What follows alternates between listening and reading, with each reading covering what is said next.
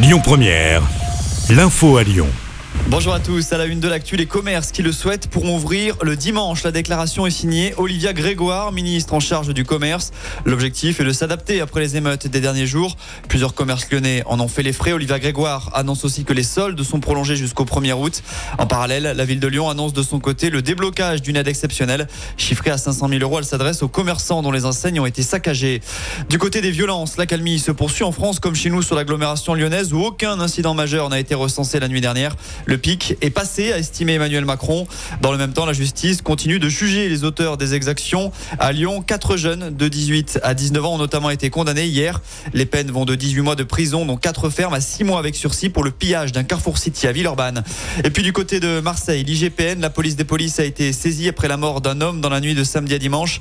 Il aurait été victime d'un tir de projectile de type flashball au niveau du thorax. En arrêt cardiaque, il n'a malheureusement pas survécu. Une information judiciaire est ouverte pour coup mortel avec usage ou menace d'une arme. On ignore encore si la victime participait aux violences urbaines qui ont touché la cité phocéenne.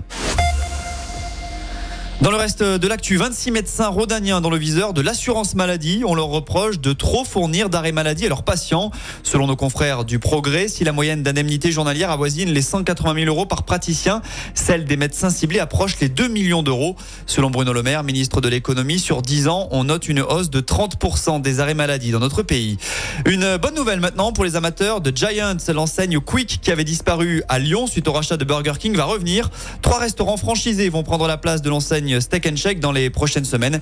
Ils se trouveront rue de la République, dans le quartier de la Pardieu ou encore à Confluence. Et puis enfin, on termine avec un mot de sport et du cyclisme. Cinquième étape du Tour de France cet après-midi entre Pau et Larens. 163 km au programme.